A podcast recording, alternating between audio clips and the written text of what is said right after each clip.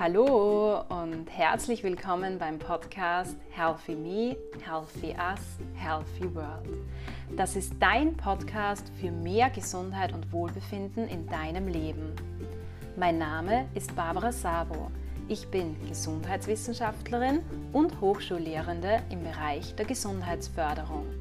Mit diesem Podcast möchte ich dich gerne dazu inspirieren, mehr Gesundheit und Wohlbefinden in deinen Alltag und in den Alltag deiner Mitmenschen zu bringen. Damit leistest du einen wesentlichen Beitrag zur Schaffung gesunder Lebenswelten. Ich freue mich, dass du hier bist und reinhörst. Schön, dass du bei dieser mittlerweile 31. Folge im Rahmen dieses Podcasts wieder dabei bist. Diese Folge ist wieder eine Interviewfolge und zwar führe ich ein Interview mit dem Leiter des Departments Gesundheit, Erwin Gollner. Das ist bereits das zweite Interview mit ihm im Rahmen dieses Podcasts. Wie ich bereits berichtet habe, hat Erwin Gollner meine Arbeit sehr geprägt und prägt sie auch heute noch. Über was sprechen wir in dieser Podcast-Folge? Wir sprechen über das Thema Arbeitswelt 4.0. Wir sprechen darüber, was damit eigentlich gemeint ist, welche Entwicklungen ähm, hier thematisiert werden, welche Rolle Covid-19 in diesem Kontext spielt und was diese Entwicklungen mit uns und unserer Gesundheit machen. Im Speziellen gehen wir dann auch näher auf das Thema des orts- und zeitunabhängigen Arbeitens ein und schauen uns hier die Vor- und Nachteile sowohl aus Arbeitnehmersicht als auch aus der Arbeitgeberperspektive an. Und Erwin gibt uns auch ähm, ganz konkrete Tipps, was wir tun können, um eventuellen gesundheitlichen Gefahren im Homeoffice entgegenzuwirken.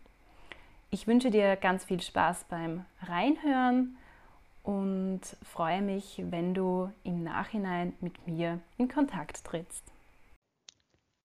Vielen Dank, Erwin, dass du dich bereits zum zweiten Mal dazu bereit erklärst, hier ein Interview im Rahmen des Podcasts zu geben. Wir haben ja gemeinsam bereits eine Folge aufgenommen, das war die Folge Nummer 20, in der wir über das Thema Bewegung im Homeoffice gesprochen haben. Jetzt gibt es wahrscheinlich trotzdem Hörer und Hörerinnen, die in diese Folge noch nicht reingehört haben. Aus diesem Grund würde ich dich bitten, dass du dich jetzt an dieser Stelle auch noch einmal kurz vorstellst und uns auch erzählst, welchen Bezug du zum Thema Arbeit und Gesundheit, Gesundheit im Betrieb hast. Ja, herzlich äh, willkommen. Mein Name ist Erwin Gollner. Ich bin an der Fachhochschule Burgenland tätig seit 2002. Mit dem Thema betriebliche Gesundheitsförderung beschäftige ich mich seit dem Jahr 1991. Das war mein erstes Projekt. Das war damals die Lenzing AG, wo ich Kontakt hatte. Das war damals ein ganz neues Thema in Österreich. Seitdem hat sich einiges getan und seit circa 15 Jahren begleiten wir dieses Thema auch wissenschaftlich an der Fachhochschule Burgenland. Uh, uns interessiert vor allem, wie Gesundheit am Arbeitsplatz zu implementieren ist, beziehungsweise welche Wirkungen auch hier nachzuweisen sind. Okay, vielen Dank. Jetzt hat sich ja die Arbeitswelt in den letzten Jahren sehr verändert, im Speziellen im letzten Jahr durch Covid-19. Das heißt, es sind gewisse Entwicklungen, die es vorher schon gab, weiter vorangetrieben worden.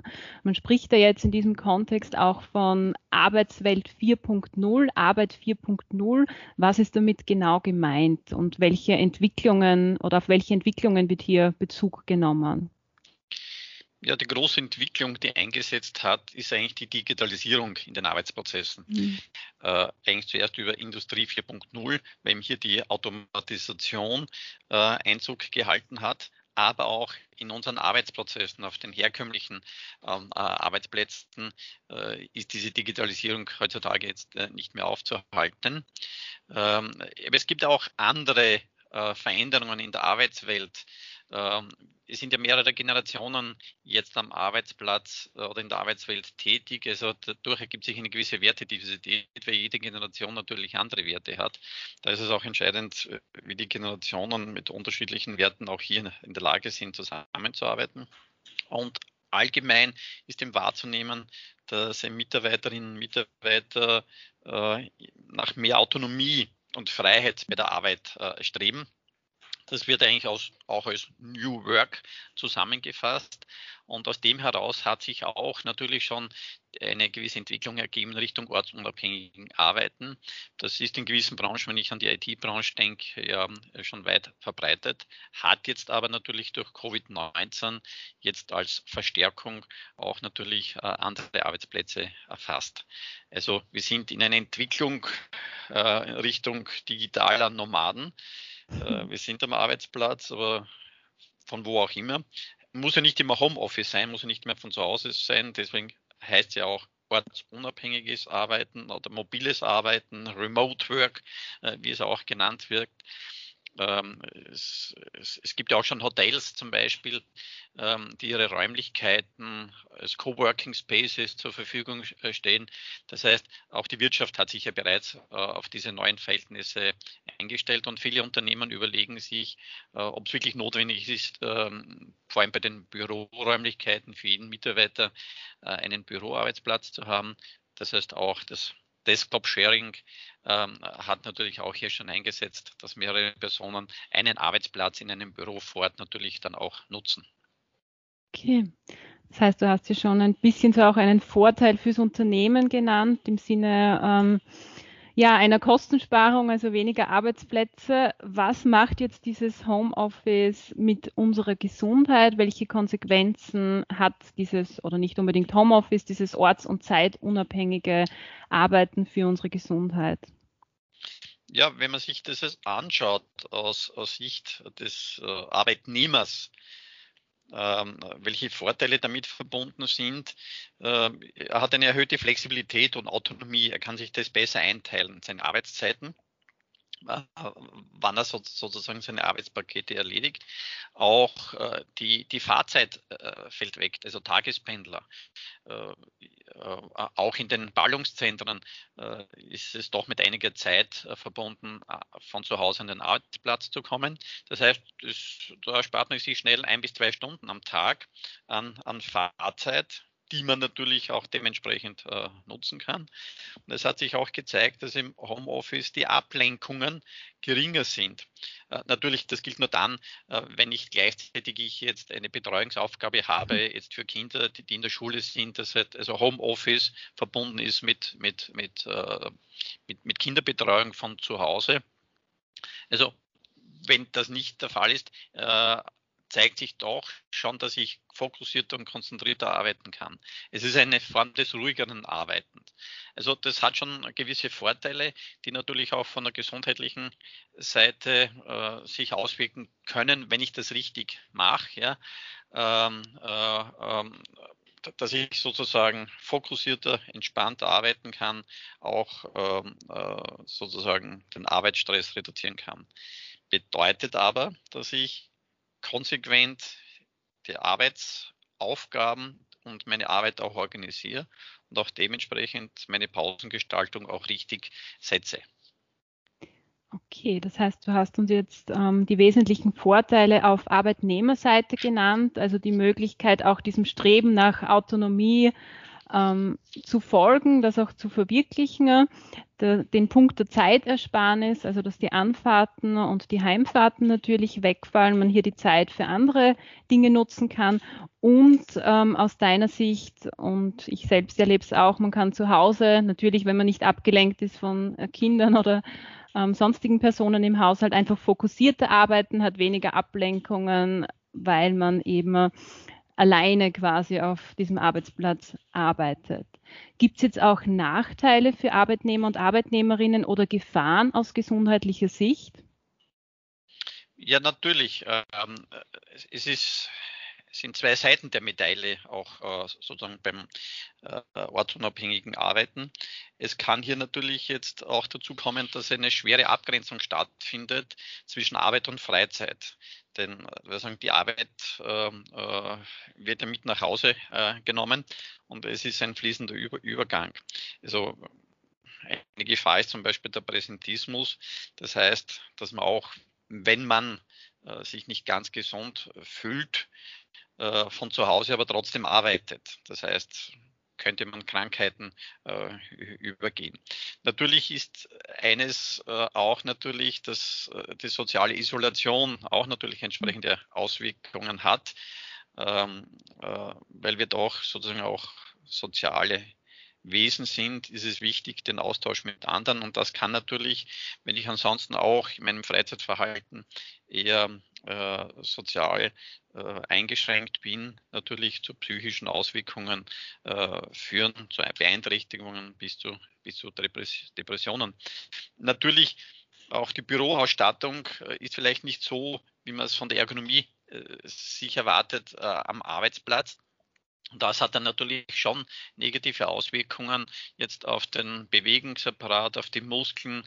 Ähm, also das sollte ich schon schauen, dass ich einen gut eingerichteten Arbeitsplatz auch von zu Hause habe. Vor allem, wenn ich jetzt auch acht Stunden äh, natürlich äh, auch im Homeoffice äh, diesen Arbeitsplatz einnehme.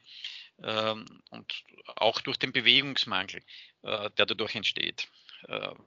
Ihr habt das Thema der fehlenden Pausengestaltung äh, schon angesprochen. Das heißt, es ist ja wichtig, dass man konsequent ähm, nach jeder Stunde zumindest fünf Minuten Pause macht, Vormittag, Nachmittag zwei größere Pausen äh, und die auch nutzt für die Bewegung.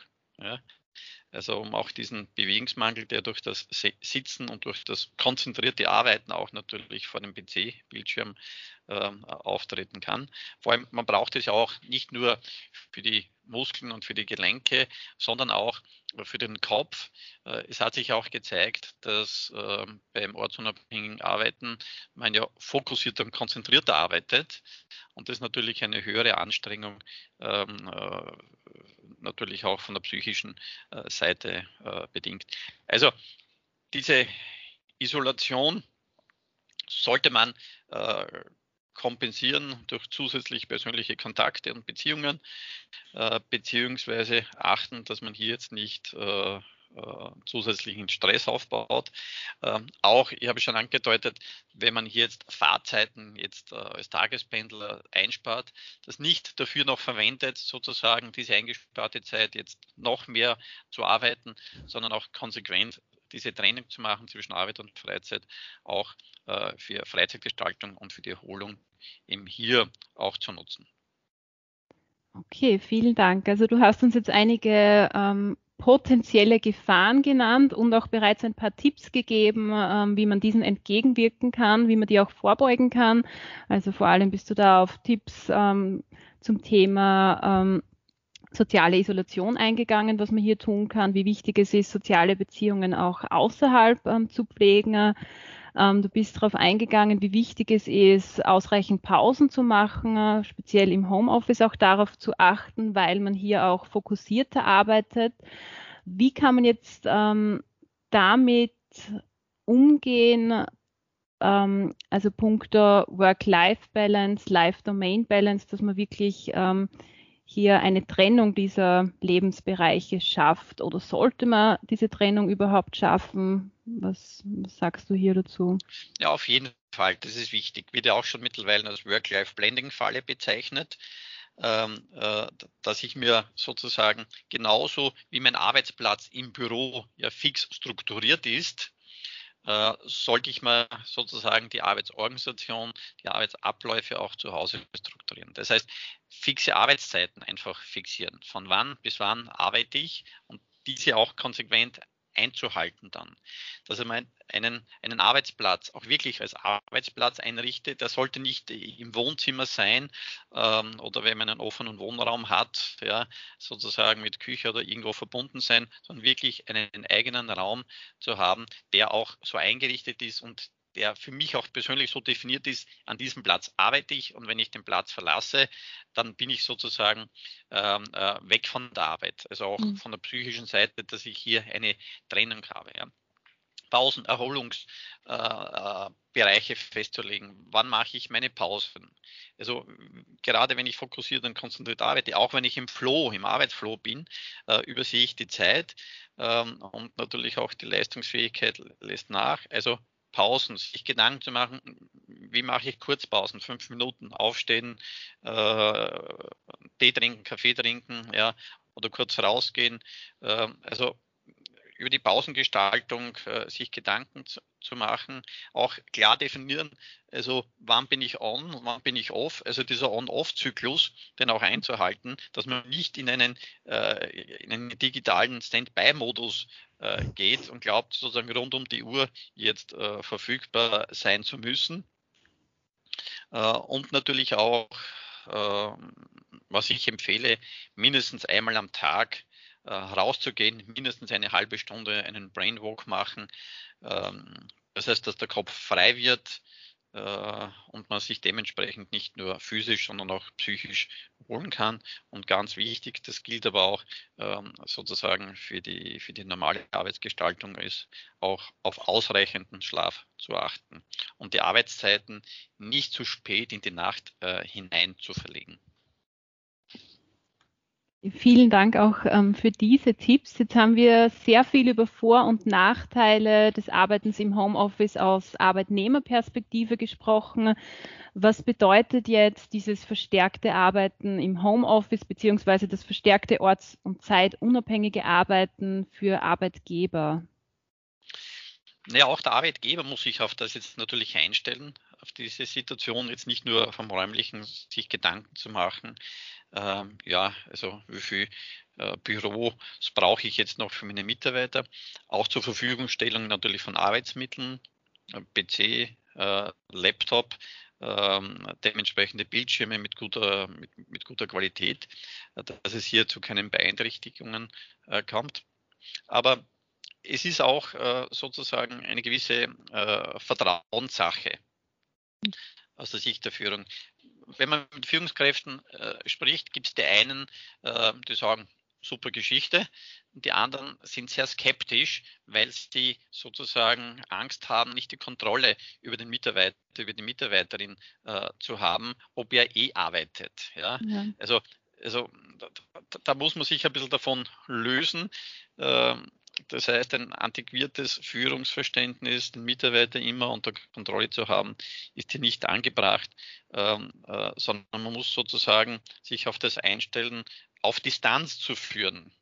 Also New Work äh, verlangt auch New Leadership in der Richtung hin.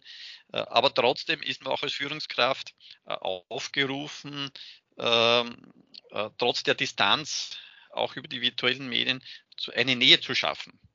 Ja, also es erfordert auch von einer Führungskraft jetzt ähm, äh, mit einem Mitarbeiter im Homeoffice mehr zu kommunizieren oder öfters zu kommunizieren, äh, um hier, dass der ähm, äh, Kontakt sozusagen, der soziale Kontakt also jetzt nicht abreißt. Und es ist, es erfordert natürlich ein, ein, ein Vertrauen in die Mitarbeiter. Und Führungskräfte müssen sich eher überlegen, wie sie Arbeit auch outcome-orientiert sehen. Also jetzt äh, mhm. sozusagen nicht von der Quantität, acht Stunden ist er da, der Mitarbeiter, und hat zu arbeiten, sondern Arbeitspakete zu definieren äh, und outcome-orientiert sozusagen den Arbeitsprozess auch zu sehen. Okay, ja. Gut, vielen Dank ähm, für diese Ausführungen. Wie wird es jetzt weitergehen aus deiner Sicht in den nächsten Jahren, was die Entwicklung des orts- und zeitunabhängigen Arbeitens betrifft? Ja, durch Covid-19 sind wir eigentlich in eine große Feldstudie hineingestolpert oder hineingeschubst worden, eigentlich, mhm. muss man sagen. Also dieses Arbeiten in pandemischen Zeiten ist ein ganz ein neues Thema. Auch wenn ich jetzt New Work zu Beginn jetzt angedeutet habe, aber diese Veränderungen sind doch sehr rasch vonstatten gegangen. Das heißt, wir sind doch äh, oder wir mussten uns sehr schnell auf diese Situation umstellen. Ähm, ich, glaube, es, äh, wenn die ganze Situation überstanden ist jetzt mit Corona, wird es, werden gewisse Dinge beibehalten werden. Es, wird beibehalten werden, ähm, denn äh, Arbeitnehmer und Arbeitgeber haben auch gesehen, welche Vorteile Homeoffice oder ortsunabhängiges Arbeiten bietet. Ähm, und dass man eine gewisse Mischung, äh, das hängt nicht ähm, entwickelt, aber das hängt von Arbeitsplatz zu Arbeitsplatz ähm, natürlich ab. Ja? Also im Gesundheitswesen, im Krankenhaus gibt es äh, viele Arbeitsbereiche, wo es nicht möglich sein wird, aber umgekehrt in anderen Bereichen wird es sozusagen möglich sein. es ist auch die Frage, wer von diesen, dieser Form neuen Form des Arbeitens mehr profitiert. Es sind eher Angestellte mit höherer Bildung, mit höheren Einkommen, eher Vollzeitbeschäftigte. Ja. Ähm, dagegen sozusagen Personen, die ihr, ihr Systemerhalter sind. Ja, ich denke jetzt zum Beispiel an den, an den, an den Handel zum Beispiel, beziehungsweise auch teilweise im Gesundheitswesen oder Teilzeitbeschäftigte mit, mit niedriger Bildung oder auch im ländlichen Raum, die haben nicht so diese Möglichkeiten, diese neue Arbeitsformen so auch einzusetzen. Da muss man aufpassen, dass es nicht zu einer ähm, äh, Verstärkung der Chancenungleichheit kommt. Ne? Mhm. Und das kann natürlich nicht nur soziale Auswirkungen haben, das kann auch gesundheitliche, volkswirtschaftliche Auswirkungen haben. Also da sind wir aufgefordert, sozusagen auf das zu schauen. Und auch das Thema natürlich der psychischen Belastungen jetzt äh, äh, uns näher anzusehen. Was bedeutet es sozusagen, wenn man auf Dauer jetzt ist ungefähr ein Jahr, wo wir in der Situation sind, wo viele im Homeoffice arbeiten oder äh, zwischen Homeoffice und regulären ähm, Bürobetrieb arbeiten. Aber wie ist das nach drei, vier, fünf Jahren? Ja, also da sind, glaube ich, äh, sehr viele begleitende Untersuchungen äh, noch notwendig. Das ist ein neues Feld, das sich aufgetan hat, aber auch eine neue Chance, äh, einerseits für Arbeitnehmerinnen, aber auch für Arbeitgeber. Vielen Dank, Erwin, für deine Ausführungen zum Thema Arbeitswelt 4.0 und auch, ähm, was diese Entwicklungen für unsere Gesundheit bedeuten. Gibt es jetzt abschließend noch irgendetwas, was du zu diesem Thema hervorheben möchtest, was du, noch einmal unterstreichen möchtest? Ja, eigentlich das Letztgesagte ist, dass man äh, sehr sensibel damit umgehen sollte, ähm, äh, dass es hier nicht äh, zu einer, dass die Chancenungleichheit äh, mhm. nicht verstärkt wird am, am Arbeitsplatz und dass hier sozusagen zwischen Menschen, die sich das eher einrichten können mit höherer Bildung äh, gegenüber den systemerhaltenden Arbeitsplätzen, dass dieser Gap nicht größer wird. Also mhm. ich glaube, da sind wir aufgefordert, in der Richtung hin äh, einerseits von der politischen Seite natürlich, aber andererseits auch äh, als, als Arbeitgeber beziehungsweise auch die Gesellschaft auf das zu achten. Okay, vielen Dank, Erwin, für das Interview. Bitte sehr.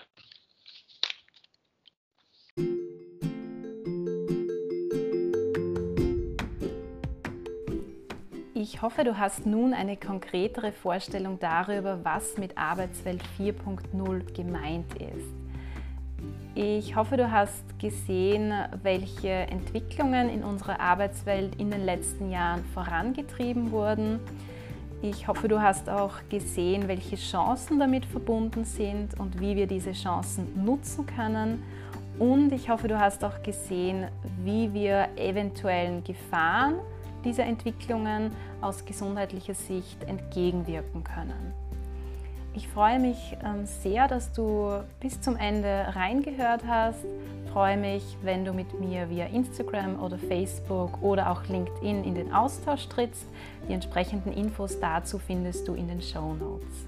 Teile gerne diese Folge mit deinem Netzwerk und ich würde mich sehr freuen, wenn du bei der nächsten Folge wieder dabei bist.